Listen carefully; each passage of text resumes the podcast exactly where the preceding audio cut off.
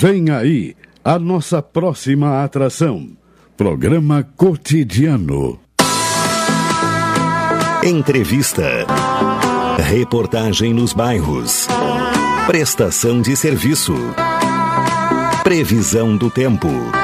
Informações do trânsito. Notícias de Pelotas e da região. Programa Cotidiano. O seu dia a dia em pauta. Apresentação Caldenei Gomes.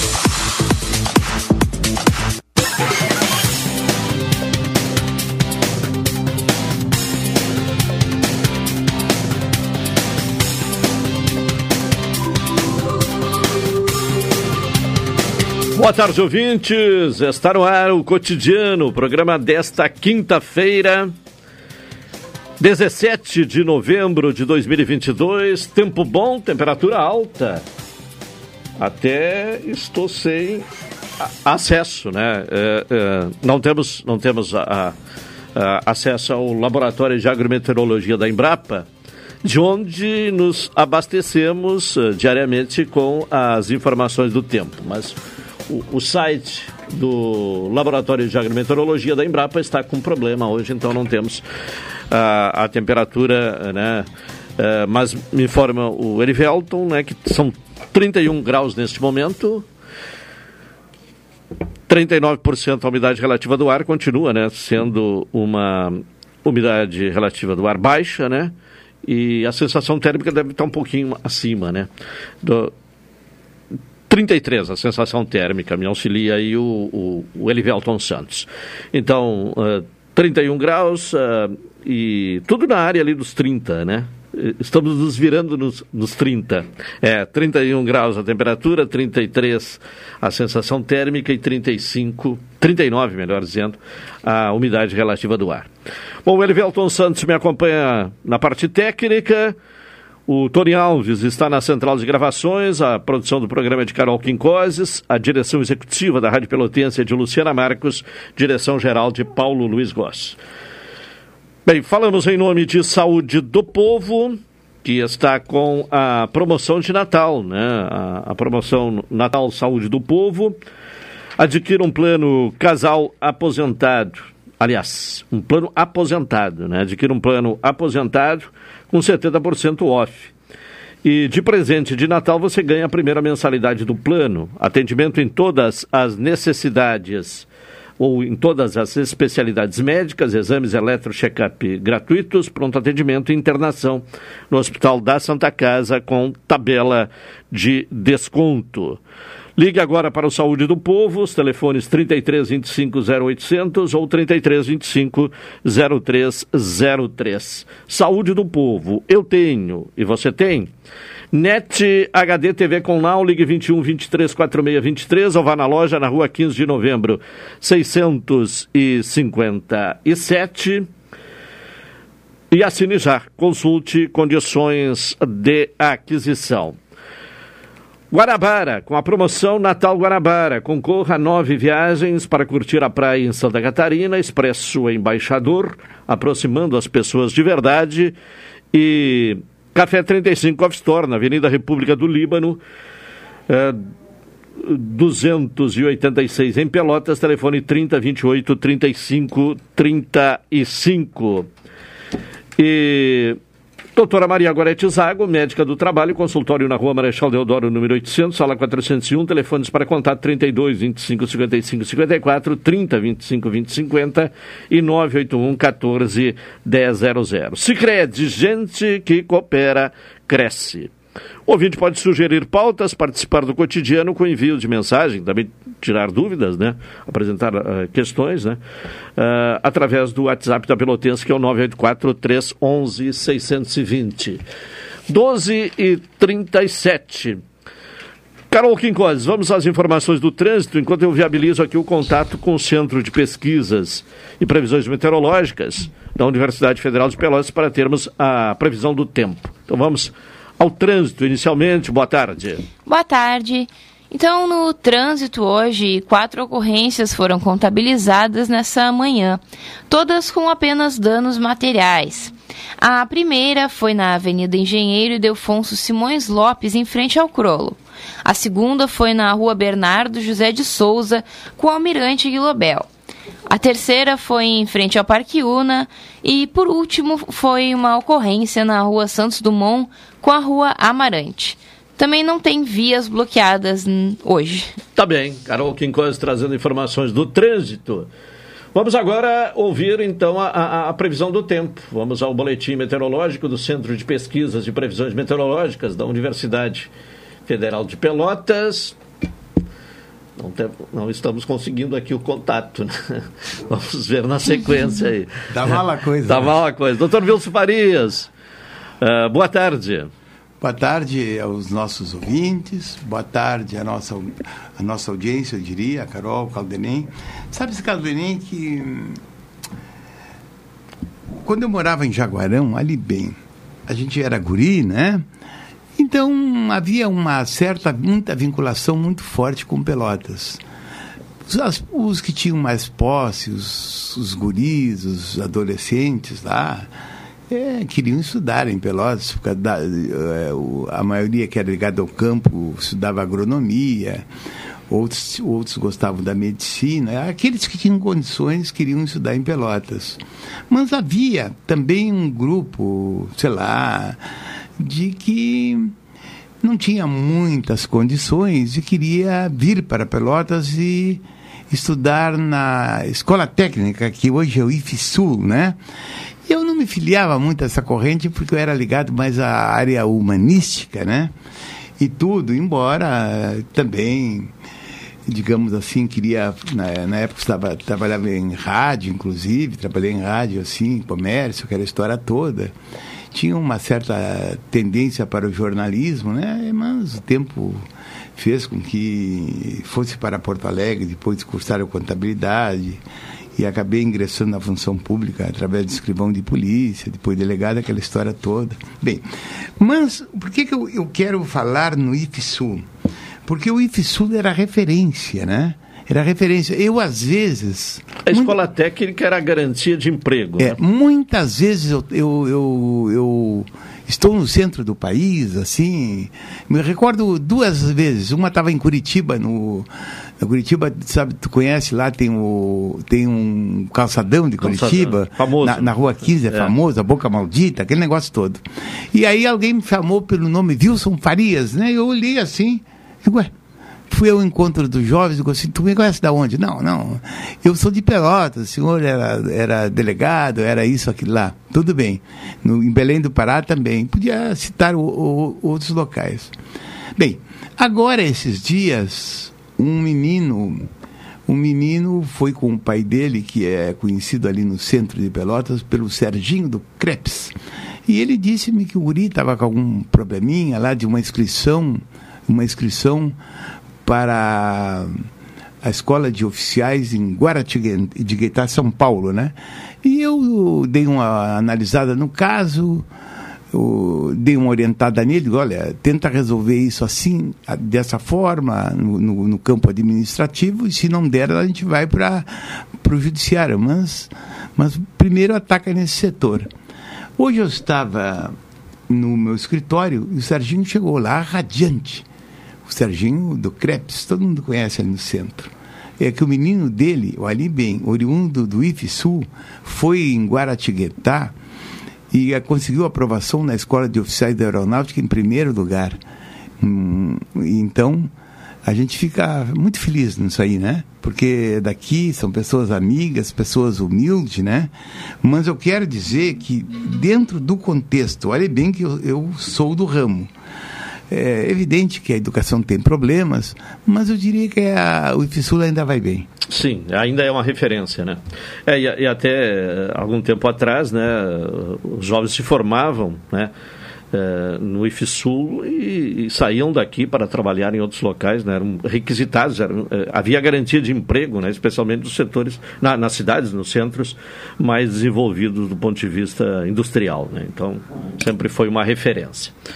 Bom, agora sim já temos o, o contato com o Gustavo Razeira, do Centro de Pesquisas e Previsões Meteorológicas da Universidade Federal de Pelotas, trazendo informações aí sobre o tempo, a previsão, se o calor vai se manter ou não.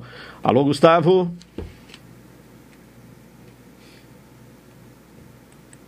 Nesta quinta-feira, a atuação de uma massa de ar seco e estável manterá a condição de predomínio de sol em todas as regiões do Rio Grande do Sul. Na porção mais a leste do estado, a condição de poucas nuvens a partir da tarde. As temperaturas ficam mais elevadas nas regiões oeste e noroeste. A temperatura mínima registrada hoje na estação agroclimatológica no campus da UFPEL, no Capão do Leão, foi de 15,3 graus às 3 horas da manhã e umidade máxima de 96% às 2 horas da manhã. A previsão do tempo para Pelotas e região hoje é de céu claro, com períodos de parcialmente nublado. Os ventos estarão de leste a nordeste com intensidade fraca. A temperatura máxima deve alcançar os 30 graus. Na sexta-feira, céu parcialmente nublado com períodos de céu claro. Os ventos estarão de nordeste, fracos a moderados, com rajadas no final do período. A temperatura oscila entre 16 e 29 graus. No sábado, céu parcialmente nublado. Os ventos estarão de nordeste, fracos a moderados, com rajadas ocasionais. A temperatura mínima prevista é de 18 graus e a máxima de 28. Este boletim foi elaborado pelo meteorologista Gustavo Razeira, do Centro de Pesquisas e Previsões Meteorológicas da Universidade Federal de Pelotas. Tá bem, tivemos aí a previsão do tempo, agora vamos ouvir Juliano Silva e as informações policiais. Alô, Juliano, boa tarde. Olá, Caldenei, boa tarde. Boa tarde, ouvinte da Pelotense, emissora da metade sua, rádio todo mundo ouve. Caldenei, não está identificado ainda o homem que foi atropelado na região do Povo Novo, na altura do quilômetro 44 da BR 392 em Rio Grande. O acidente foi nessa madrugada. Caminhoneiro natural de Pelotas, com um caminhão emplacado em Pelotas, estava no sentido Rio Grande Pelotas, quando acabou atropelando pedestres que repetimos até o momento não foi identificado. A Polícia Rodoviária Federal atendeu o acidente até por volta das 9h30 da manhã de hoje. Nós, da Pelotense, nossa reportagem, recebeu informação do acidente por volta das 4 horas da manhã. Estamos agora no aguardo para saber a identificação do homem que acabou morrendo após ser atropelado por um caminhão. Já aqui na cidade de Pelotas, Caldeirei, um homem de 40 e 74, homem de 74 anos, de idade foi encontrado morto ontem em um arroio na estrada do Engenho, no bairro Arial. O caso aconteceu por volta das 17 horas, quando os agentes da Polícia Civil, especial volante, receberam a informação que um corpo estava em um arroio. Chegando no local, encontraram o corpo desse cidadão. A princípio, o corpo não apresentava nenhum sinal de ferimento. A nossa reportagem buscou também hoje pela manhã, enquanto eu conversava com o Rubens Silva, é para saber se existia algum registro de desaparecimento. Até o momento, não existe nenhum registro de desaparecimento. O caso, nesse primeiro momento, Caldenei ouvinte, está, sendo aos, está aos cuidados dos agentes da Delegacia de Homicídios aqui da cidade de Pelotas, Caldenei e ouvintes. Tá bem, tá certo, Juliano, com informações da área policial aqui no programa. Agora são 12 horas 46 minutos, vamos ao intervalo para retornar em seguida e, e, ouvirmos o comentário de Hilton Lozada. Esta é a ZYK 270, Rádio Pelotense, 620 kHz. Música, esporte e notícia. Rádio Pelotense, 10 kW, a mais antiga emissora gaúcha. A Rádio Show da Metade Sul. Promoção Invista e Ganhe Sicredi Interestados está na reta final. Para participar é muito fácil. Basta fazer suas aplicações ou poupanças. Pronto, você estará concorrendo a quatro poupanças de 10 mil reais e uma poupança de 100 mil reais até o final da promoção. E mais, você ainda pode raspar e ganhar brindes da marca Sicredi. Acesse o link da bio no Instagram sicredi.interestados. Invista no Sicredi, onde o seu dinheiro rende um mundo melhor. Alô Pelotas, ele está de volta. X Mais Fácil apresenta Martinho da Vila, 54 anos de muita música boa. É devagar, é devagar, é devagar, é devagar, devagarinho. Sexta, 18 de novembro, 21 horas, Teatro Guarani. Compre seu ingresso online. disqueingressos.com.br. Patrocine pontos de venda, Ótica Lume, CVC no centro e Big Pelotas procurei em todas as mulheres a felicidade. Martinho da Vila em Pelotas. Informações WhatsApp 53 999 635710. Realização Eduardo Holmes e Horti Produções. Apoio Saúde do Povo. Rádio Pelotense e Embaixador. Café 35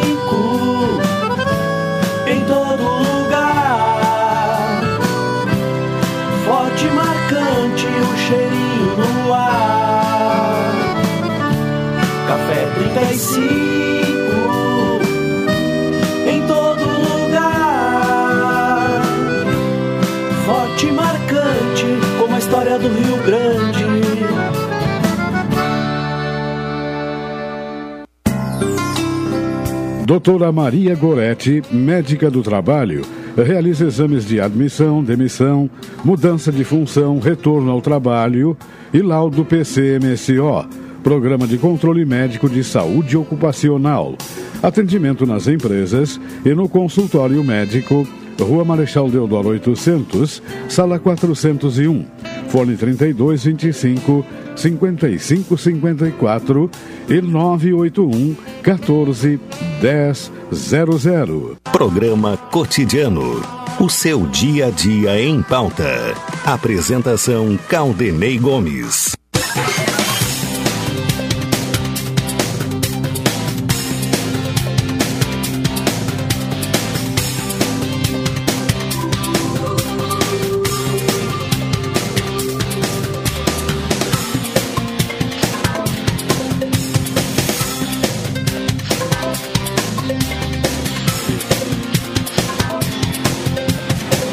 Doze e cinquenta é o cotidiano, Natal Guarabara, promoção, concorra a nove viagens para curtir a praia em Santa Catarina e Expressa Embaixador aproximando as pessoas de verdade. Café 35 Off Store, Avenida República do Líbano 286 em Pelotas, telefone 3028 3535. Comentário de Hilton Lousada. Cidadania e Sociedade. Uma abordagem dos principais assuntos do dia no comentário de Hilton Lousada. Hilton, boa tarde. Boa tarde, Caldenei. Boa tarde, ouvintes da Pelotense. Bom, nesta quinta-feira, quais são os assuntos em pauta, os quais serão destacados aqui no, no seu comentário? Bem, Caldenei, ainda repercute hoje e repercutirá por muitos dias em Brasília o texto da futura proposta de emenda constitucional que visa retirar do teto de gastos algumas despesas, notadamente aquelas despesas com pagamento dos auxílios. Uma das questões que vem sendo discutida nos últimos dias trata da natureza das verbas que seriam excluídas, excepcionalizadas, e por consequência ficariam fora daquilo que se convencionou formalmente chamar de teto de gastos. Ocorre que algumas questões estão constitucionalizadas e se faz necessário o enfrentamento de determinado assunto pela via constitucional, especialmente pela proposta de emenda constitucional. Mas voltando ao texto, ao esboço do texto da futura proposta de emenda constitucional, que objetivará retirar do teto de gastos despesas com o pagamento dos auxílios, uma controvérsia já se estabeleceu. Uma controvérsia sobre o valor. Na campanha eleitoral, ambos os candidatos que disputaram o segundo turno se comprometeram com a manutenção do valor do benefício no valor de 600 reais. Portanto, não é necessário discutir se há ou não necessidade do estabelecimento de uma proposta de emenda constitucional a tratar desse assunto. A versão inicial da PEC, inicialmente chamada de PEC da transição, tem sido também chamada de PEC do Bolsa Família, havia um valor inicial sobre a mesa. E este valor era de 70 bilhões de reais. Com 70 bilhões de reais, o futuro governo estimava cobrir o pagamento dos auxílios a partir de janeiro de 2023. Pagamento de 600 reais, acrescido de mais 150 reais para cada filho menor de 6 anos de idade. Um avanço das discussões dentro do processo de transição e com a necessidade de se fazer frente a um conjunto de outras despesas de primeira necessidade, todas de natureza social, Evidentemente que o valor começou a ser inflado e o valor de aproximadamente 170 bilhões de reais passou a ser considerado. A este respeito, e falamos sobre isso ontem aqui nesse espaço de cidadania e sociedade, há uma proposta apresentada pelo senador José Serra, do PSDB de São Paulo, no sentido de substituir o teto de gastos por um limite de dívida. E o senador está colhendo assinaturas para a apresentação de uma PEC para substituir o teto de gastos por um limite de endividamento e, com isso, retirar da Constituição Federal a chamada regra de ouro, uma norma que proíbe que o governo contraia dívidas para pagar despesas correntes.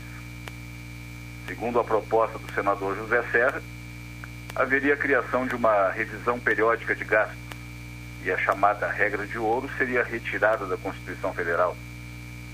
Ainda segundo a proposta do senador José Serra, haveria possibilidade de abertura de créditos extraordinários no valor de 100 bilhões de reais, o que, segundo o senador, poderia pagar o auxílio às famílias beneficiárias, bem como conceder aumento real ao salário mínimo. Não há grandes expectativas em Brasília a respeito dessa proposta, mas é uma das alternativas sobre a mesa. Outro aspecto que merece destaque na PEC da transição é o prazo. Há justificativas para todos os interesses. O atual governo, através do ministro da Casa Civil, Ciro Nogueira, defende o prazo de um ano, pois considera que no ano que vem assumirá um novo Congresso, que poderia causar uma usurpação de competência. Em sentido oposto, o relator geral do orçamento, o senador Marcelo Castro, defende um prazo bem maior. E sem dúvida nenhuma, o Centrão terá um papel importante nesse aspecto do prazo, pois mostrará sua força na negociação. Nesse sentido, caberia uma outra discussão sobre segurança jurídica e previsibilidade, tão cara a algumas pessoas. E a oportunidade está aí. Quem quiser discutir de boa fé, talvez tenha uma oportunidade como nenhuma outra até aqui. Não custa lembrar que já existe uma outra proposta de emenda constitucional, pelo menos com o objetivo de excepcionalizar as despesas fora do teto de gastos. Trata-se da PEC 24 de 2010, que acrescenta o inciso 5 ao parágrafo 6 do artigo 107 do ato das disposições constitucionais transitórias, para excluir despesas de instituições federais de ensino, nos termos especificados, da base de cálculo e dos limites individualizados das despesas primárias. E eis que ontem, a minuta da proposta de emenda à Constituição foi entregue ao Congresso Nacional, prevendo a exclusão do Auxílio Brasil do teto de gastos de forma permanente. E no mesmo texto, há também a permissão para ampliar a aplicação em investimentos públicos em até 23 bilhões de reais, quando houver receitas extraordinárias. Hoje, a ampliação de despesas é proibida, porque as regras fiscais obrigam que os valores provenientes de receitas extraordinárias sejam totalmente utilizados para o abatimento da dívida pública. A minuta foi entregue pelo vice-presidente eleito, Geraldo Alckmin, para o relator geral do orçamento de 2023, o senador Marcelo Castro, do MDB do Piauí. A vontade do governo eleito é de que aproximadamente 175 bilhões fiquem de fora do, do teto para bancar o auxílio, que voltará a se chamar Bolsa Família. Um montante, o novo governo poderá dar continuidade ao pagamento dos 600 reais e repassar 150 para cada criança de até 6 anos. Outro valor, no caso de 105 bilhões, seria destinado à farmácia popular, ao reajuste real do salário mínimo e a outros investimentos. E a expectativa, conforme o senador Marcelo Castro, relator geral do orçamento, é que a proposta seja votada até o fim deste mês. A minuta da proposta de emenda constitucional apresentada ontem ao Congresso Nacional não contém valores nem prazos, pois o detalhamento das despesas deverá constar na LOA, a Lei Orçamentária Anual. E vale considerar ainda mais um item incluído na minuta, que retira do teto as verbas recebidas por meio de doações para a preservação ambiental. Segundo Geraldo Alckmin, não tem sentido uma doação, por exemplo, de um fundo internacional ou mesmo nacional para o meio ambiente estar dentro do teto de gastos. Isso é considerado dinheiro de graça, doação. Não haveria lógica, portanto, na permanência dessas verbas no teto de gastos. E foi além, dizendo que com isso o Brasil poderá receber mais recursos e preservar o meio ambiente e ajudar no combate às mudanças climáticas. Então, é isso. Para além disso, ouvintes da Rádio Pelotense, o que mais haveria para ser dito? Haveria para ser dito que estamos na iminência de mais uma proposta de emenda constitucional. Mais uma neste ano de 2022. A incapacidade da política de se ocupar dos verdadeiros problemas brasileiros implica, como implicou até agora, que os temas sensíveis, como o pagamento desta ajuda humanitária, chamada de auxílio, paga a milhões de brasileiros, possa ser enfrentada somente através de uma proposta de emenda constitucional. Não nos ocupamos, enquanto nação, de questões básicas, como manter a vida dos brasileiros e brasileiras em condições dignas. A PEC do momento é o atestado da incapacidade política que reina no país. Incapacidade política para resolver problemas coletivos, fique claro, pois a capacidade política para resolver interesses circunstanciais não encontra obstáculos. Agora, a partir do momento em que esta minuta de PEC for formalizada, começarão as discussões, os acordos e as retribuições. Em Brasília, quem deve paga e quem paga, paga na hora. Pelo visto, esta última PEC talvez tenha que ser paga de forma adiantada, pois aqueles partidos com profunda aptidão para compor permanentemente o quadro da governabilidade estão prontos para discutir os termos em que a nova PEC vigerá. Caldanei. Tá bem, Hilton. Obrigado por hoje, uma boa tarde e até amanhã. Boa tarde, boa tarde aos ouvintes da Pelotense e até amanhã. Hilton Lozado com seu comentário de Cidadania e Sociedade, aqui na Pelotense, no cotidiano desta quinta-feira, pontualmente uma hora, vamos ao intervalo para retornar na sequência.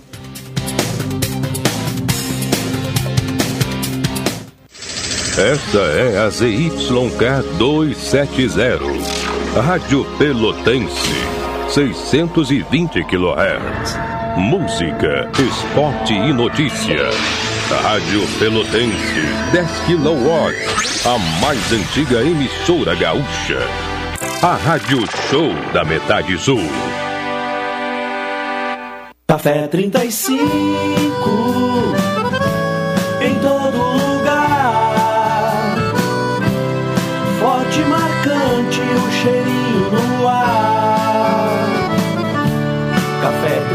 35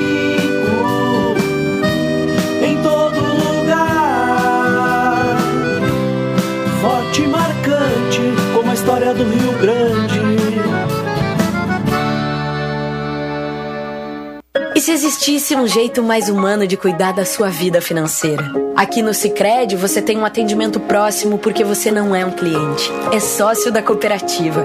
E isso faz toda a diferença, porque os resultados financeiros são reinvestidos na sua região, impulsionando a economia local. Isso sem contar os diversos programas sociais que transformam a vida de milhares de pessoas. Venha para o Sicredi. Aqui, o dinheiro rende um mundo melhor. Expresso Embaixador informa. Entrarão em vigor as novas modalidades da linha Pelotas Porto Alegre, Porto Alegre Pelotas. Agora o direto passa a se chamar Executivo e o Golden Class passa a se chamar Leito. Horários e mais informações, acesse www.expressoembaixador.com.br ou no Instagram, arroba Expresso Embaixador. Expresso Embaixador, aproximando as pessoas de verdade. Oi, sou o Adalim. Estou aproveitando que a vida tem de melhor, pois adquiri o plano Saúde do Povo Aposentado. Sabe por quê? São mais de 10 anos de mercado, selo ISO de qualidade, mais de 10 mil profissionais no Rio Grande do Sul, consultas e exames totalmente gratuitos, centros clínicos, pronto atendimentos, laboratórios e hospitais, internação em apartamento privativo na Santa Casa com tabelas de descontos. Vários tipos de planos a partir de R$ 129,90, sem carência, limite de idade ou exclusões. Preço super reduzido para clientes UFPEL, IFSUL, Correio, CE, sindicatos, associações e empresas. Ligue já 3325 0800 ou 3325 0303. Saúde do povo, casa nova, porque você é a razão do nosso crescimento. Santa Tecla 781A. Saúde do povo, eu tenho e você tem. Acesse agora www.sdpuold.com.br. Vem aí as aberturas das colheitas do morango e do pêssego. Momento ímpar da região, com aromas e sabores da nossa terra. A Rádio Pelotense estará nas aberturas das colheitas e apoiando a iniciativa dos produtores e instituições envolvidas. Apoio Comercial de Hortifruti Grangeiros Beneman, com as melancias mais doces do Brasil. Extratos, farmácia de manipulação e cosméticos. Excelência na qualidade dos produtos e serviços. Rua Marechal Deodoro, 1205. Fone 3284 7400. CORS, ecografia cardiovascular com ecodoppler cardiograma a cores, adulto, pediátrico e fetal. Rua Barão de Santa Tecla, 583, Sala 305. Fone 3027 7020 ou 999 69 3952, atendendo diversos convênios. Rádio Pelotense, 620 AM. Todo mundo ouve. Programa Cotidiano. O seu dia a dia em pauta. Apresentação Caldenei Gomes.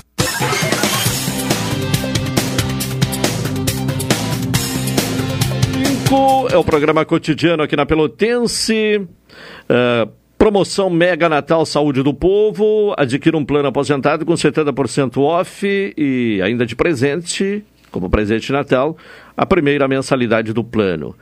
Atendimento em todas as especialidades médicas, exames eletro e check-up gratuitos, pronto atendimento e internação no Hospital da Santa Casa com tabela de desconto. Ligue agora para o Saúde do Povo, 33 25 0800 ou 33 25 0303. Saúde do Povo, eu tenho e você tem. Doutora Maria Gorete Zago, médica do trabalho, consultório na rua Marechal Deodoro, número 800, sala 401, telefones para contato 32 25 55 54, 30 25 20 59, 81 14 100. Sicredi, onde o seu dinheiro rende um mundo melhor. Agradecendo ao Dr. Wilson Farias, que nos trouxe aqui o, um dos livros, um dos dois livros lançados na Feira do Livro, na última segunda-feira, estou recebendo aqui o exemplar Realidades do Racismo Estrutural e Institucional no Brasil, uma incursão no direito comparado e inflexões trazidas pela pandemia da Covid-19. Então, segunda-feira, o lançamento de mais dois livros na Feira do Livro, né, doutor Wilson Farias? Olha, eu diria que foi uma satisfação receber amigos na, lá na Feira do Livro, no dia 14, como estava programado. E nós lançamos o livro Tópicos das Reformas Trabalhista e Previdenciária, trabalhista do governo Temer e a previdenciária do governo Bolsonaro. No, em obra essa que comentamos assunto por assunto, e já havíamos lançado esse livro na, na Feira do Livro de Porto Alegre, mas aqui, como não havia presencial, deixamos para este ano. E juntamente com esse livro, nós lançamos o, o 17 livro, que é Racismo Estrutural e Institucional, né? Com, com incursão no direito comparado e inflexões trazidas pela pandemia 19, que tem como prefaciadores Davi Medina da Silva, promotor de justiça do Rio Grande do Sul, Fábio dos Santos Gonçalves, advogado, Josene Petri Faria, doutora em Direito, Luiz Alberto Vargas, desembargador, Paulo Roberto Gentil Charqueiro, promotor de justiça, Renato Luiz Melo Varoto, doutor em Direito, Thaís Mendes Farias, psicóloga e advogada, e Wilson Faria Júnior, aluno do ensino médio. Esse livro nós lançamos em comemoração aos 27 anos da banca de advocacia dirigida por nós e, e eh, discorremos sobre no, em nove capítulos, entre os quais eh, o, o racismo quando chega na saúde, educação, direitos humanos, é, na área do direito, em condutas que tipificam crime como é, injúria racial e, e a Lei 7.716. Esse livro tem 700 páginas, né? E nós estamos muito gratificados em lançar esse livro porque já recebemos contato com editoras do centro do país, o que nos alegra muito e que vamos ser bem sinceros, o que nos traz uma alegria, porque lançar uma obra além do tempo, do tempo, do trabalho, da colaboração de amigos, tem um aspecto financeiro. Então, quando a gente recebe contatos de de editoras do centro do país, ficamos extremamente contentes. Mas ainda eh, vamos dar um caráter oficial ao lançamento também na Livraria Mundial, que é nossa parceira de muito tempo, e no dia 15 de 12, próximo vindouro, nós estaremos comemorando os 27 anos da nossa banca de advocacia e lá esperamos receber os amigos que não, que, os que se fizeram presentes, os que não se fizeram, até porque no dia havia alguma chuva no local. Estamos muito felizes, viu? Ah, durante o transcorrer aí do tempo, vamos comentar Sim. com a generosidade do Caldenem o que consta nesse livro, as nossas ideias, né, as quais já são claras sobre o problema do racismo, que não é um problema meu, não é um problema do amigo que será entrevistado, e eu, sei, e eu vou apenas lançar uma frase, é, que ela não vai ao encontro dos movimentos negros. Mas eu digo, se o branco, olhe bem, se o branco criou o problema, vamos trazê-lo para que dê a solução. Então, o diálogo entre negro e branco é muito importante no combate ao racismo, porque racismo é o exercício da cidadania.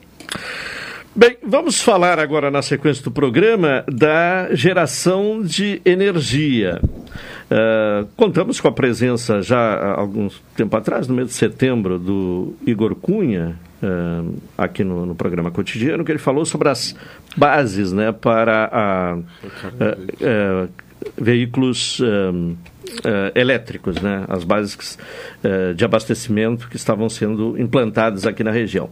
Mas e, e naquela oportunidade se falou sobre as fontes de energia, né, e, e, veio a, a, pauta a questão da geração de energia solar até porque vem aí uma mudança na, na legislação e é por aí que nós começamos, Igor.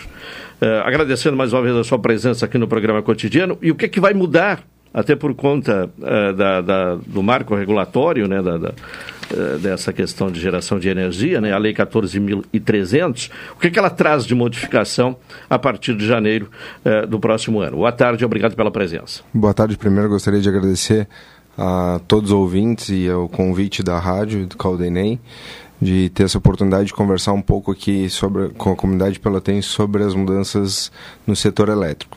Então, respondendo a tua pergunta, assim, o que que muda, né?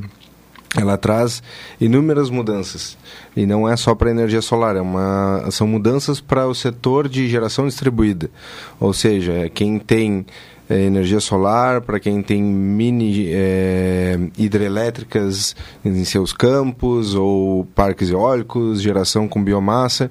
Então é toda a geração de fontes renováveis que são que se utilizam da rede da concessionária de energia.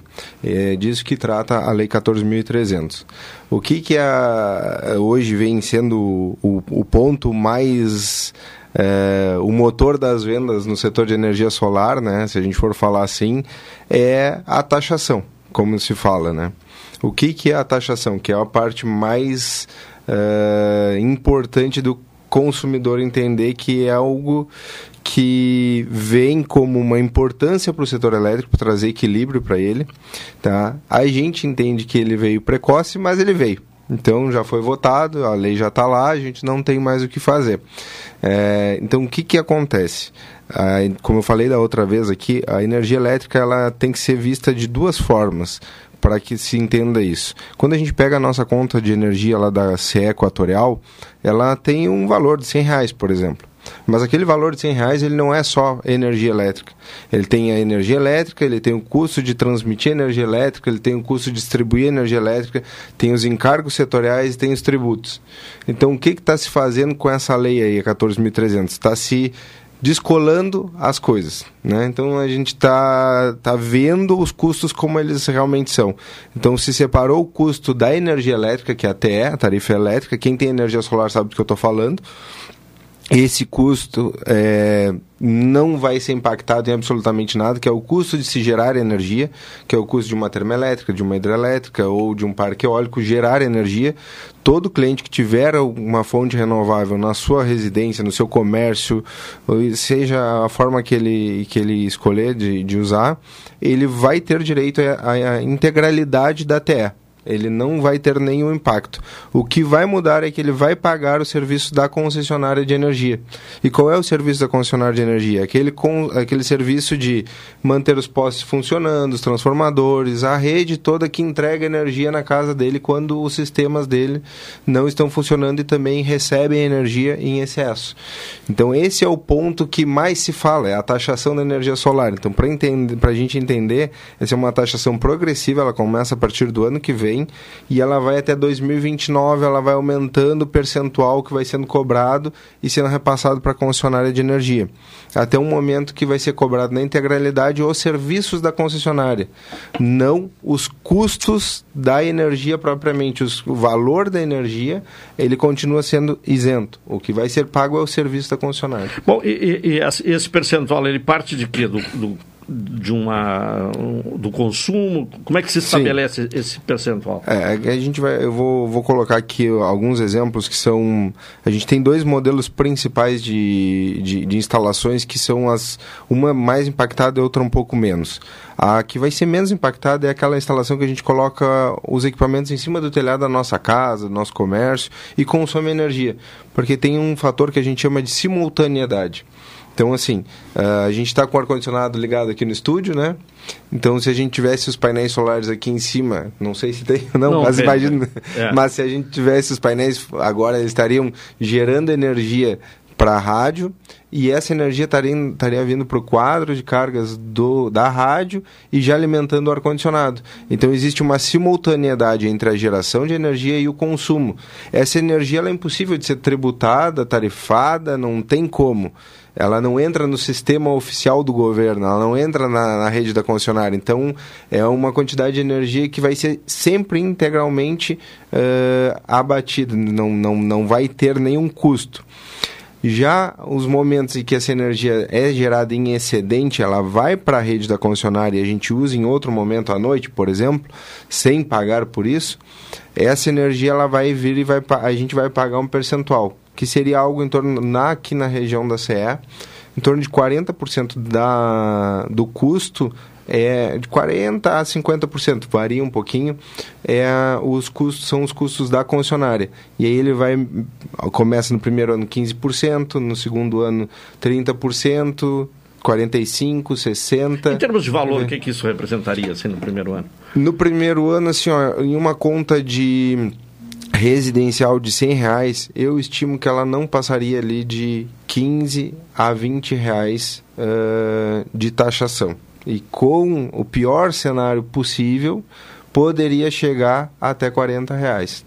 Da, da energia injetada, quando ela, tra, quando ela vem de volta, teriam que ser pagos os custos da concessionária, que seria esse valor. Eu faria uma pergunta para o amigo do seguinte: o que, que ainda não teria sensibilizado, né? Uma grande parte da população em adquirir tal tipo de energia? A gente tem duas situações. Eh, se tu fizer Porque me pesquisa- parece ainda tímido. né? Eu não sei se Claro. eu estou falando bobagem. Eu estou apenas como leigo. Sim, assim. sim. O mercado ele está muito aquecido, tá? Agora nesse momento, porque a gente sabe que a gente tem até 6 de janeiro para garantir o direito adquirido até 2045, que é o que se fala, né?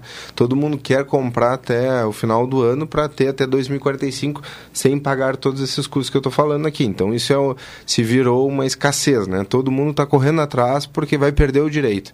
Quer dizer, quem eh, colocar energia solar antes do dia 6 de janeiro não paga essa taxação. É, quem conseguir entrar com um projeto na concessionária, protocolar esse projeto, tem o direito adquirido até 2045 de não pagar nenhum custo para a concessionária. Depois de 2045 ele vai estar pagando os custos que lá em 2045 forem atribuídos aos sistemas. Mas respondendo à pergunta de por que que a gente, e eu, minha, minha, minha percepção de mercado, trabalho há nove anos com isso, né? Se a gente fizer uma enquete e perguntar para as pessoas por, eh, se elas têm interesse em comprar energia solar, acredito que mais de 90% delas vão ter interesse, porque tem dois benefícios bem óbvios, né? Primeiro, financeiro, e o segundo, a gente sabe do clima. A gente está vendo aí a COP lá no Egito e as questões todas são a- em, em torno do clima, geração de energia mais limpa, redução de emissões. O que esbarra aqui no Brasil hoje é a taxa de juros. A gente está com uma taxa de juros muito alta, então os financiamentos estão difíceis. A gente sabe que as famílias não estão vendo um momento tão bom. Então, isso é, eu acredito que o maior gargalo. Talvez uma política pública mais agressiva em termos de financiamentos subsidiados para esse setor seria uma virada de chave. Sim.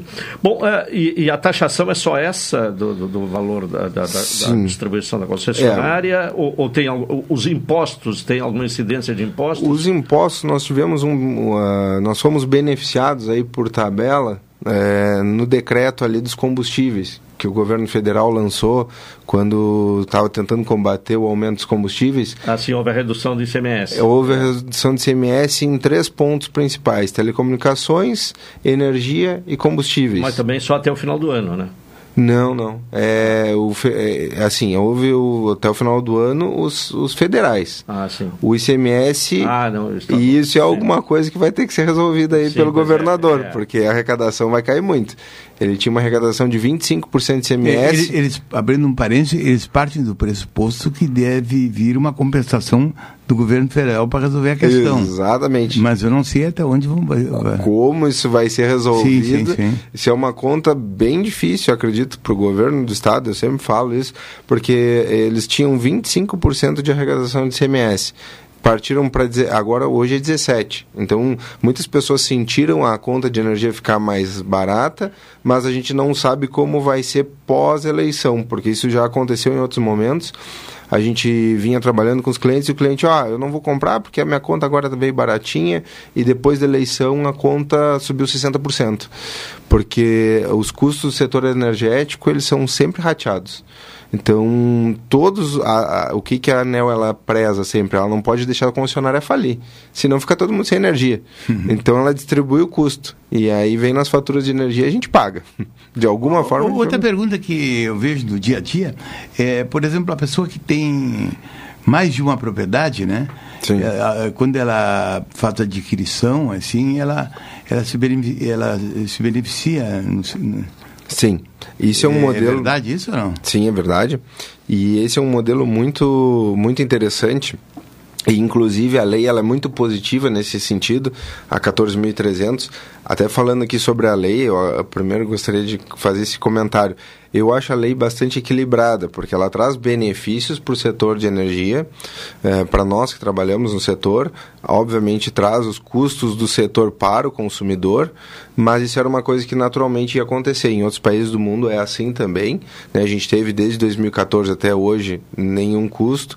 Então, assim, respondendo a pergunta, é, hoje na modalidade que a gente tem, que a gente está ainda ah, usando a resolução 482, o- se eu tenho no meu CPF 10 casas, né?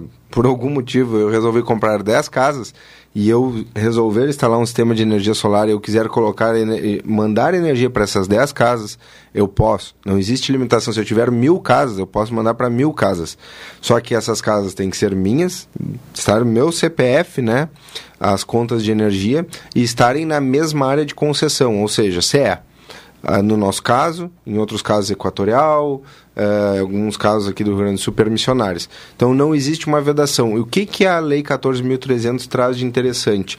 Ela criou uma personalidade nova, porque existe um modelo onde a gente já há bastante tempo tenta botar de pé esse negócio e nunca conseguia, que era a alocação, a assinatura de energia, a, a, energia por assinatura, vocês já devem ter ouvido falar, onde tu contrata, tu não quer comprar energia solar, não quer comprar os painéis e, e ter os painéis no seu telhado, mas tu quer ter economia de 10, 20, 30% talvez na tua conta de energia. Então alguém compra um sistema de energia solar, faz um investimento na usina e depois manda essa energia para sua casa.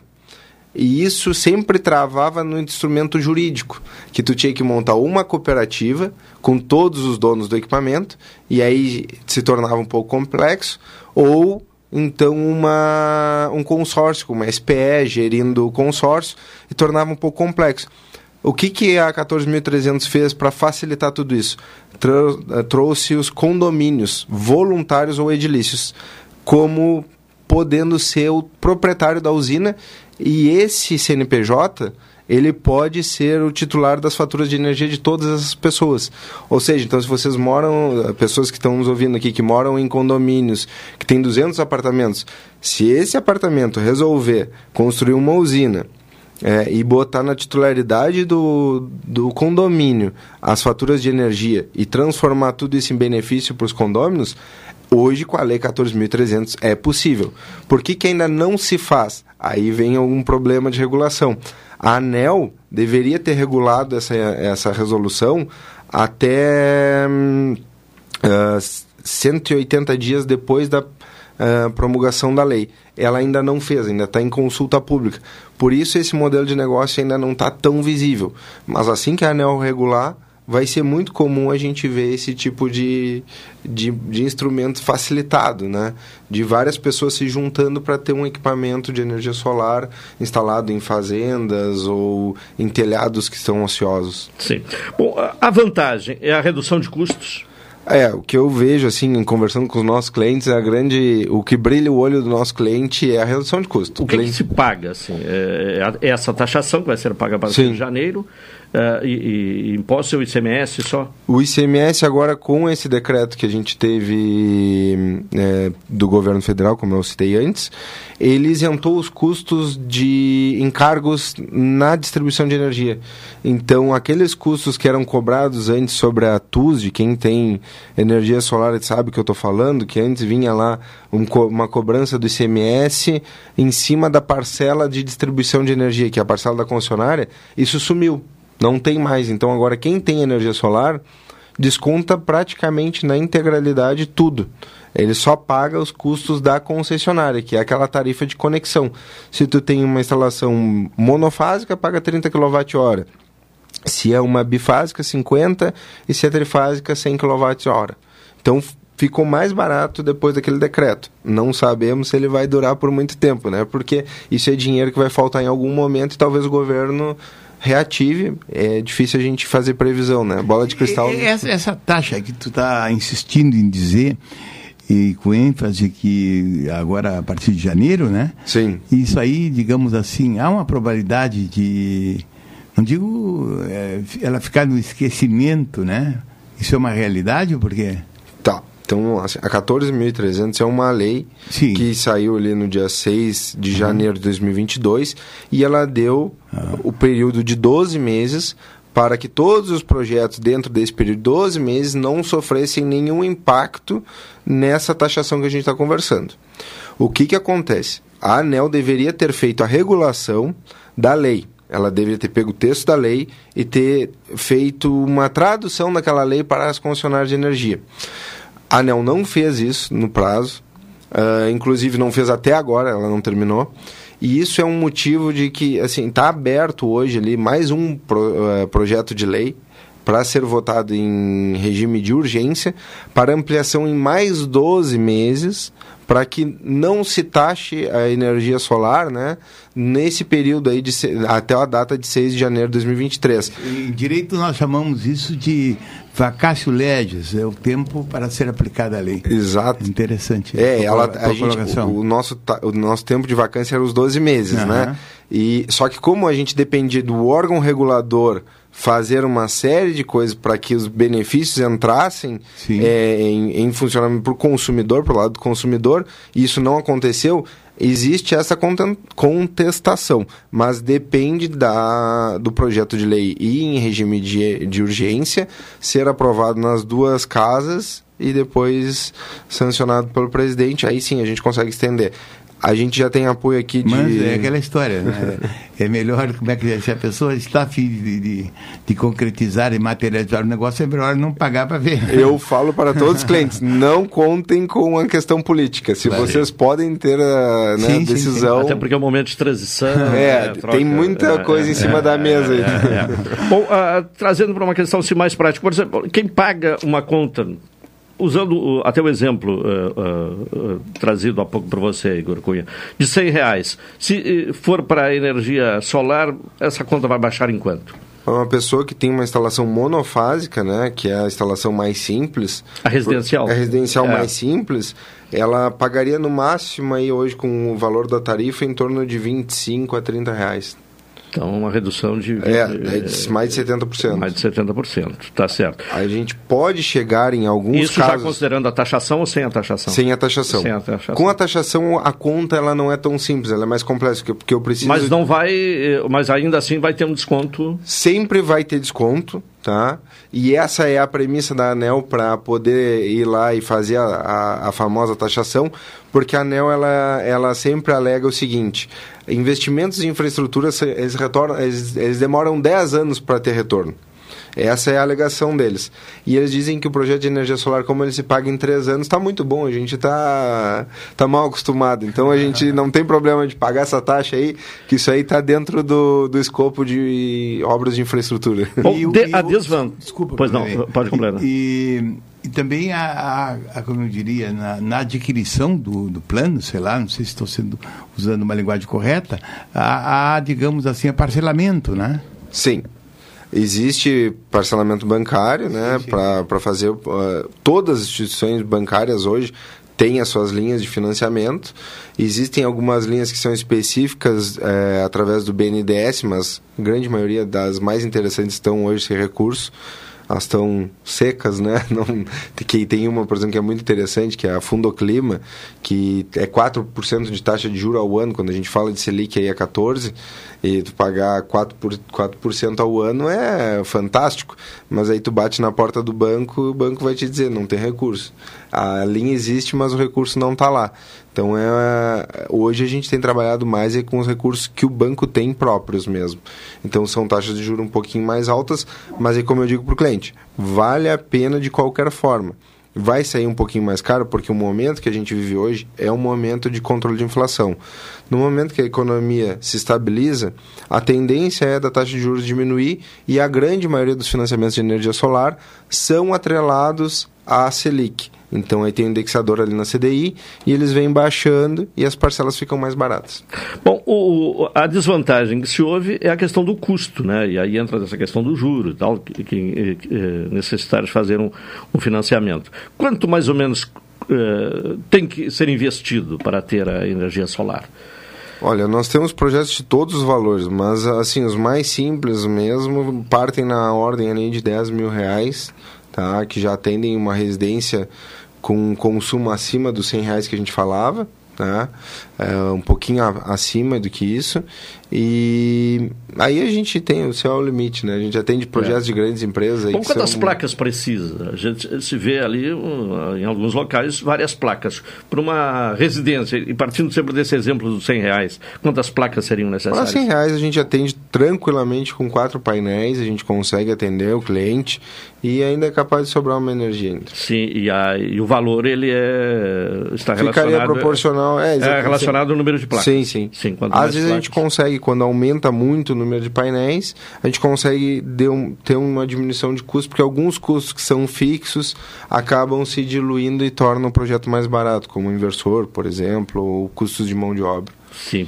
Bom, o, hoje, até em função do, do, mercado estar aquecido, quanto tempo está levando para um projeto desse uh, ser aprovado, enfim, tudo que for uh, preciso ser resolvido? Aí nós entramos numa questão bastante delicada. A concessionária que hoje assumiu né, a nossa ex a Equatorial, ela está enfrentando grandes dificuldades com o volume de projetos.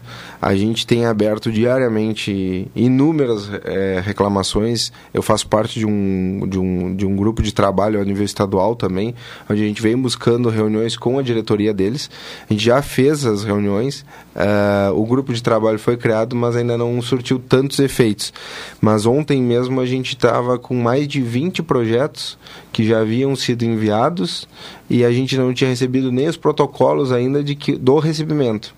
E isso é muito grave, porque a gente sabe que o prazo está acabando e a concessionária de energia não consegue nos entregar o protocolo dizendo que ela recebeu o documento do cliente. Então, a gente fala, se a gente for falar do prazo legal, eles teriam 15 dias para aprovar o projeto depois da gente instalar, eles teriam mais sete dias para ir lá fazer a vistoria. Troca do medidor estaria tudo funcionando, talvez ali em 30 dias. Mas hoje é um processo que eu digo tranquilamente para vocês que não vai levar menos de 60 a 90 dias com as condições atuais. Talvez por muito volume de trabalho, talvez por uma necessidade de organizar melhor os processos internos da concessionária, por estarem recém assumindo algo novo, mas que precisa ser melhorado o serviço deles nesse momento, precisa, porque os clientes têm. Os, o cliente eu não digo, mas nós temos perdido um pouco de cabelo lá, trabalhando incansavelmente para que os clientes tenham os direitos deles todos atendidos pela concessionária. Bom, no momento que avançar essa questão da, da, energia solar e de outras alternativas, qual é a tendência da, da energia que nós consumimos hoje? É, é, é baixar o custo ou não? Pois é, tem várias teorias aí. Tem, tem as pessoas que. Vamos botar os dois pontos, né? Tem duas linhas. Tem, há quem diga que a tendência do custo é baixar, e tem gente que diz que a tendência é aumentar. Vou explicar o porquê dos dois, das duas linhas de pensamento.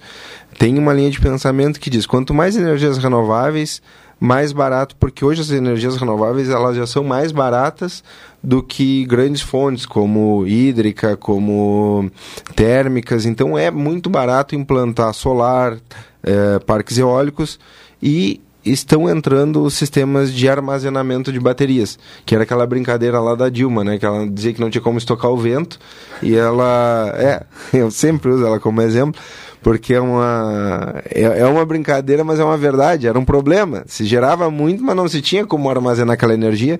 Hoje se tem essa tecnologia que é o storage, né? Que vem lá do inglês, bonitinho. Mas é, são baterias. É armazenamento de energia no bom português. E isso já está sendo maduro, já está se pagando. São tecnologias que já estão aposentando geradores a diesel. Então, nessa toada, tem pessoas que dizem que a energia vai baixar muito. Por outro lado, a gente tem todo um movimento a nível mundial que é dos veículos elétricos, né? Foi a nossa última conversa. Que a gente tem uma tendência aí de cortar os combustíveis e migrar os veículos, a nossa, a nossa mobilidade, para a eletricidade. Ou seja, por mais que eu continue colocando energia renovável, energia renovável, eu nunca vou conseguir atender a demanda de tantos veículos novos que vão entrar. E vão começar pelos leves primeiro, depois vão entrar mais os pesados. Então, tem essas duas fontes de tem quem diga que as renováveis vão tornar mais barato e tem quem diga, ó, oh, mas quando entrar a frota elétrica, o consumo de energia vai aumentar muito, então o preço não vai baixar. Então eu fico, eu fico em cima do muro nessa resposta Tem que esperar, aí. esperar pelo futuro. É. Igor, eu quero agradecer mais uma vez a sua presença aqui no programa. Igor Cunha, que é especialista e empresário desta área da geração de energia. Eu que agradeço a oportunidade de conversar com todos aí. E se tiverem dúvidas, mandem as dúvidas aí para o Caldenei, que depois ele me repassa. É, eu repasso. E eu, eu, eu respondo no particular é, para os amigos. É, e depois, uh, mais adiante, voltaremos a falar para saber como é que está andando essas questões aí, tá com certo? certeza. Tá bem, muito obrigado. obrigado. 1h37, vamos ao intervalo, retornaremos na sequência.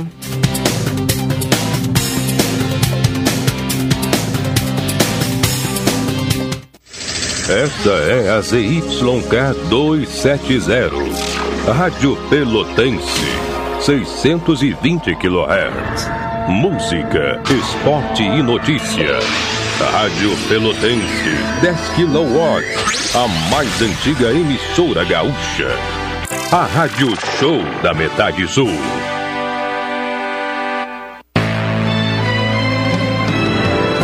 Oi, sou Adalim. Estou aproveitando que a vida tem de melhor, pois adquiri o plano Saúde do Povo Aposentado.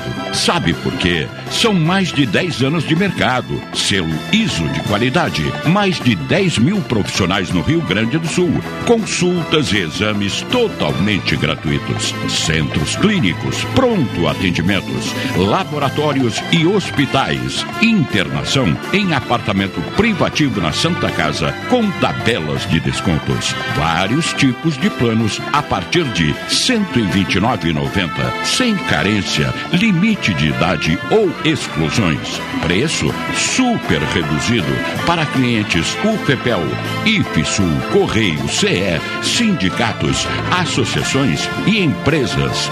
Ligue já 3325 0800 ou 3325 0303. Saúde do povo Casa Nova, porque você é a razão do nosso crescimento. Santa Tecla 781A. Saúde do povo. Eu tenho e você tem. Acesse agora www.sdpuold.com.br. Transportadora Fonseca Júnior é VaptVupt por você. Ligue 053 32 78 7007 e transporte suas encomendas com praticidade, rapidez e segurança. Você sabia que pode contribuir diretamente para a melhoria da sua região? E que tudo isso pode ser feito na palma da sua mão, direto pelo WhatsApp? Essa é a consulta popular. São 55 milhões de reais a serem investidos em diversas áreas. Basta acessar consultapopular.rs.gov.br, escolher o projeto e votar. Vote! É até 23 de novembro. Governo do Rio Grande do Sul. Novas façanhas. Expresso Embaixador informa. Entrarão em vigor as novas modalidades da linha Pelotas Porto Alegre, Porto Alegre Pelotas. Agora o direto passa a se chamar Executivo e o Golden Class passa a se chamar Leito. Horários e mais informações, acesse www.expressoembaixador.com.br ou no Instagram, arroba Expresso Embaixador. Expresso Embaixador, aproximando as pessoas de verdade. Café 35 em todo lugar. Forte, marcante, o cheirinho no ar. Café 35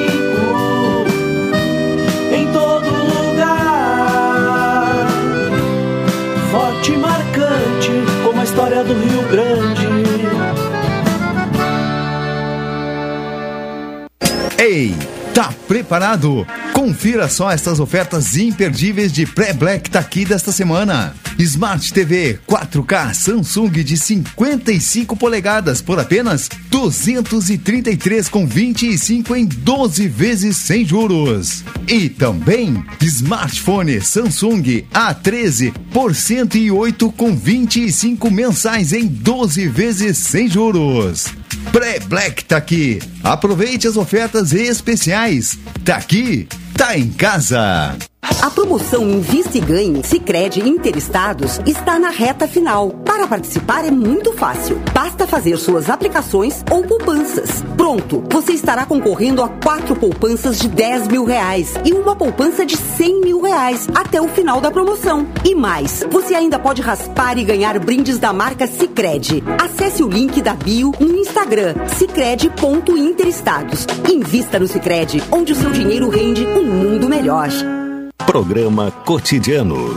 O seu dia a dia em pauta. Apresentação Caldenei Gomes.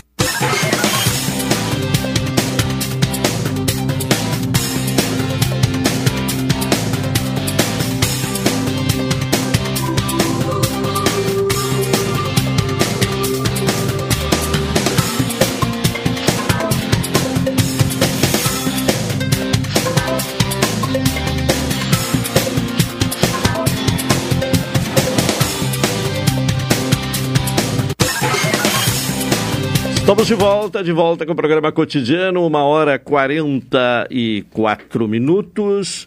NET HD TV Conal, ligue 21 23 46 23, ou vá na loja na rua 15 de novembro 657 e assine já. Consulte condições de aquisição. Natal Guanabara, concorra a nove viagens para curtir a praia em Santa Catarina. Doutor Luz Farias esteve recentemente na Espanha, em Sevilha, né? E aí, como foi o congresso lá em Sevilha? Foi muito bom. Eu, juntamente com juristas de todo o Brasil, eh, leia-se ou escute-se procuradores da República, juízes federais, juízes estaduais, promotores estaduais de todo o Brasil, e estivemos em Sevilha, onde participamos de dois cursos, né? patrocinados pela Universidade de Sevilha e pela Academia Júris de Roma, uma academia que, que propõe cursos em todo o mundo, bem dizer. Os temas levados a efeito foram lutas contra o crime organizado, inteligência e investigação internacional e violência de gênero. Olha, os expositores eh, que estiveram nos eventos foi de uma qualidade ímpar, né? E o mais importante desses cursos, Calderim, é que a gente coloca a realidade do Brasil, né? E troca ideias, né? Porque todo mundo era do ramo e todo mundo e, e gente que foi lá, todo mundo preparada com, com uma grande experiência no campo jurídico, né? Ora no campo da promotoria, no campo do judiciário, né? E algumas ideias ficaram, digamos assim, vieram à tonas o direito penal estaria sofrendo uma modificação substancial? Olha, se conclui que sim. Apenas para dar um exemplo. É, hoje, em todo mundo, Caldenem, a ideia é a seguinte: vamos deixar a aplicação do direito penal para aqueles crimes mais horrendos, ou seja, vamos tentar resolver o problema do direito penal no campo do homicídio no campo do latrocínio, os delitos que envolvem contrabando de drogas, envolve isso tudo se deixa para o direito penal. Mas as condutas mais amenas em tese, ou seja, cuja pena não ultrapassa quatro, quatro anos, entraria dentro do direito negocial. E esse direito negocial o que, que é o direito negocial? É transformar exatamente a ideia do negócio para o campo do direito penal. Exemplo, o que, que tu ganhas em colocar uma pessoa que praticou um delito fiscal na cadeia, no presídio? Não. Aplica uma pena financeira. Essa é a ideia que prepondera na Europa e que está sendo aplicada no Brasil. Vou, te, vou tentar exemplificar para o nosso ouvinte. O Messi, o Messi, esse que está lá no Catar, que é um jogador eh, extremamente conhecido, ele foi condenado na Espanha por problemas lá de pagamento de impostos, etc. Ele, olhe bem, ele foi condenado a dois anos e pouco lá. Uma pena de prisão que foi substituída por uma pena é, pecuniária. Mas, mas aonde está o simbolismo do direito penal? Que o Messi, quando saiu do, do rusgado, como eles dizem, foi aplaudido. Então, para que tu aplicar o direito penal quando, quando, direito, quando não existe simbolismo, tá entendendo? E o direito penal tem esse efeito de persuasão. Isso foi uma das ideias, né? E outra coisa que eu poderia... Agora, se, se, fosse para o presídio o Messi, né? Ia qualificar o time, né? ah, qualificaria o time, qualificaria o time do presídio. Outra ideia que aparece na Europa, por exemplo, existem normas que, que se chamam diretivas. O que, que é diretivas? Seriam determinações que, leva, que levam à aplicação da legislação em todos os países da Europa. Isso não acontece na América, né? Nós temos grande, nós temos grande dificuldade de aplicar a pena na fronteira. A pessoa pratica um crime no Jaguarão, vai lá para o Uruguai e deu para bola. Não é verdade? Às vezes funciona o intercorpus, ou seja, o relacionamento do policial do Uruguai com o policial com o policial é, do, do Brasil, não é verdade? Mas a realidade não é essa. A realidade é que nós temos dificuldade nisso. E lá não. Lá, Mas aqui no lá, Brasil- lá, lá eles têm um intercâmbio e uma aplicação de normas, embora sejam genéricas, né? Elas funcionam de funcionam mesmo na prática. Eu vou te dar um exemplo, Caldenei.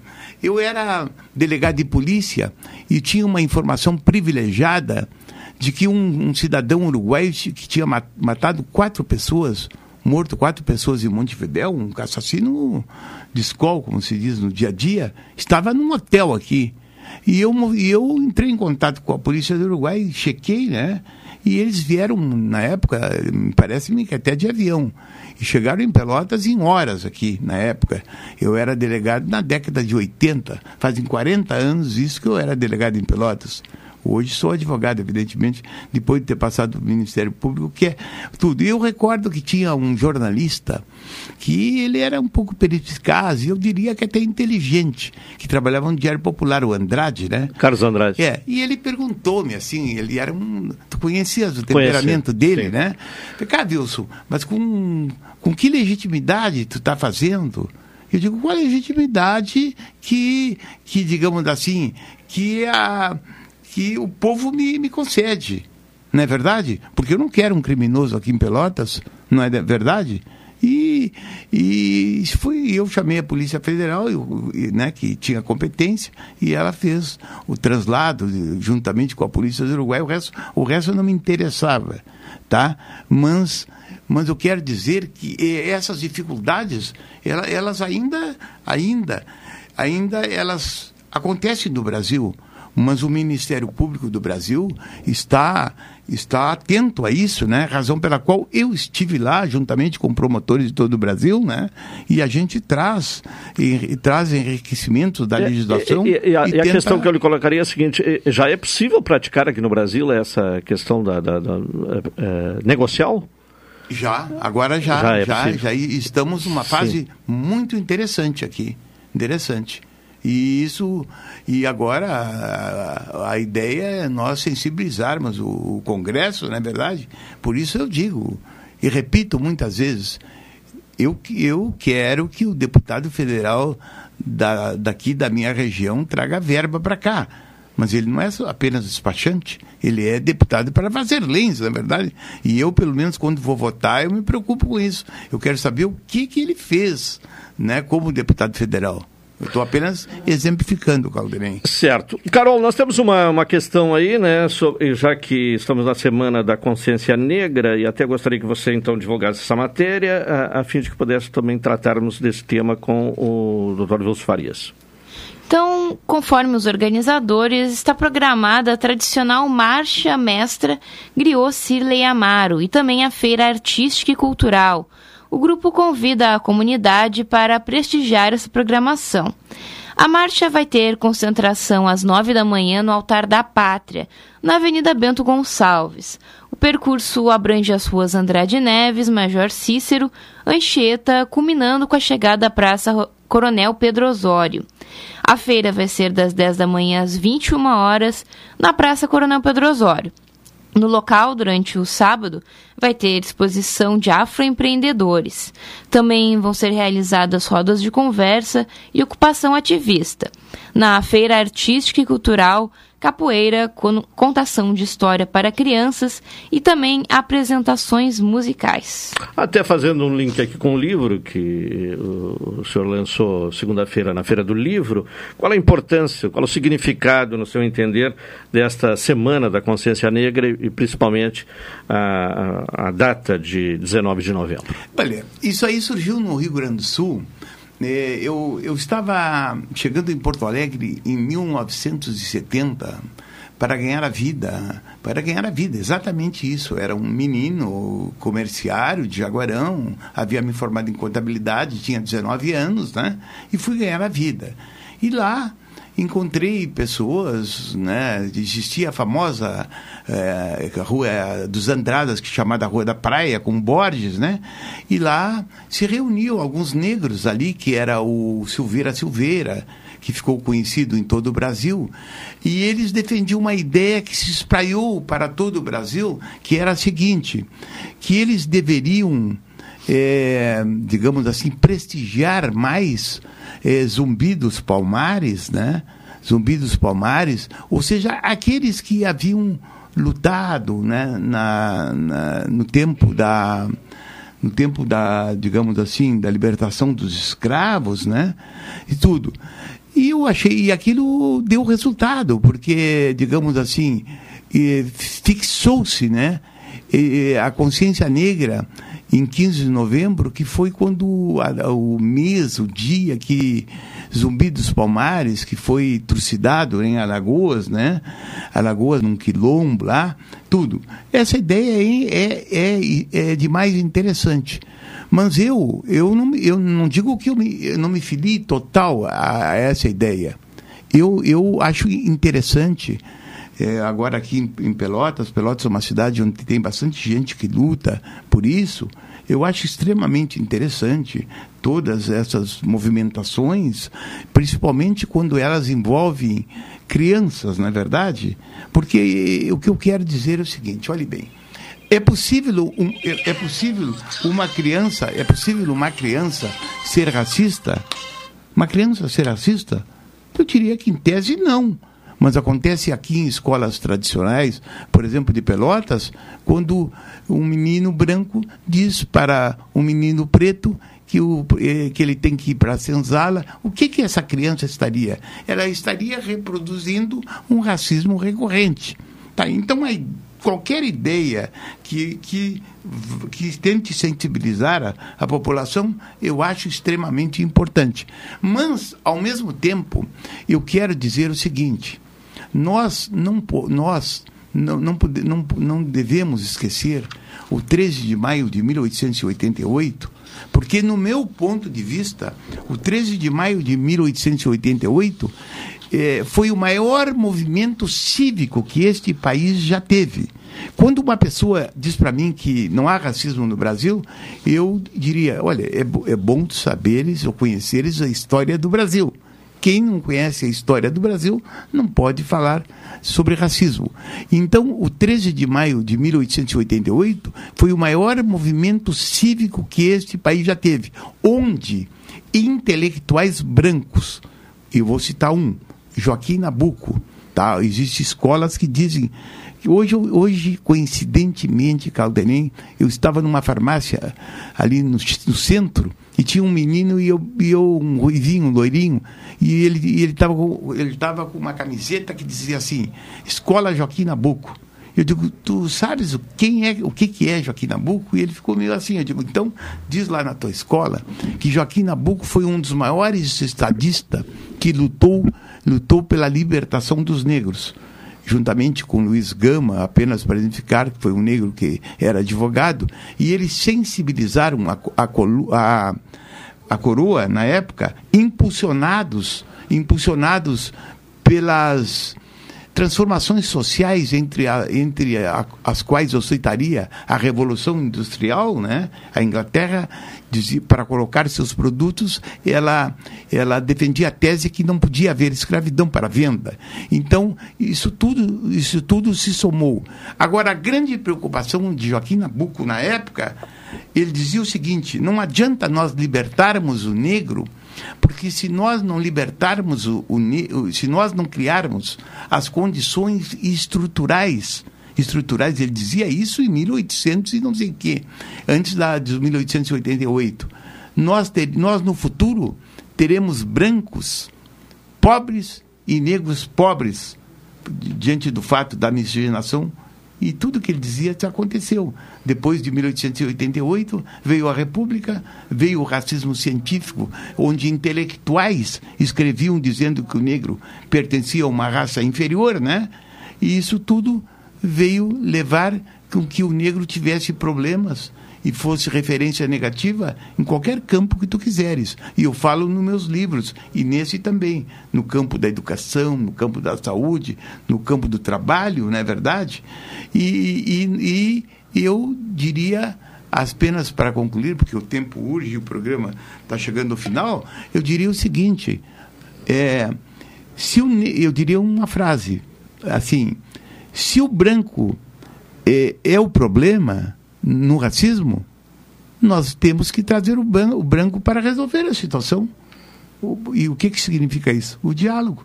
Tem que haver diálogo entre branco e preto para nós resolvermos o, o problema do racismo. Porque o racismo não é um problema do Caldenei, da Carol, do cidadão. Aqui é um problema do exercício da cidadania. E isso, e se nós não resolvermos isso, nós vamos trazer problemas muito graves, porque começa a se acirrar os ânimos, não é verdade? Hoje tu pega jornal, tu não pega um jornal, uma rede social, uma rádio onde não tem um problema de racismo em qualquer lugar do país, não é não é verdade? Ainda ontem o Juliano trouxe um caso extremamente sério, né, de uma criança que foi vítima de racismo numa praça pública em que um, ah, na região ali das proximidades da, no início da rua Barão de Santa Tecla. Ah, um, um- um senhor lá não queria deixar a criança brincar na praça, no espaço público, porque a criança era negra, então, com uma série de, de Isso aí é ofensas. uma coisa muito séria. Eu digo assim, às vezes eu estou falando, fazendo palestra, eu digo, vamos conversar. Você está, você concorda com isso? Você concorda que o negro não pode dirigir em São Paulo à noite um carro porque pode ser metralhado pela polícia? Apenas exemplificando. Eu, Wilson Farias, um dia ia no meu, num carro que eu tenho, que é num fuzil, para uma propriedade rural que tenho, e eu não gosto de chegar, de andar dirigindo perto de caminhões. E quando eu olhei pelo retrovisor, eu vi que vinha, vinha policiais federais a, a mil. E digo assim, bem, eu tenho que me controlar, porque não posso fazer nenhum gesto brusco, porque podem dizer que eu estou reagindo e me matarem. E quando eles se aproximam, alguém grita, por favor, é o Wilson Farias, que é amigo nosso. Claro que esse policial não era da região, não me conhecia. Mas eu quero dizer o seguinte, assim como acontece comigo, acontece com um menino pobre, quando entra num supermercado, ele não tem direito de procurar as coisas, de olhar as coisas, porque já está com a pecha de que está querendo furtar ou roubar. Tá bem. Obrigado ao Dr. Wilson Farias, mais uma vez conosco aqui no programa cotidiano. Estamos chegando ao final da edição de hoje. Retornaremos amanhã às 12 horas e 30 minutos. Uma boa tarde a todos. Vem aí o Cláudio Silva com uma super tarde. Até amanhã.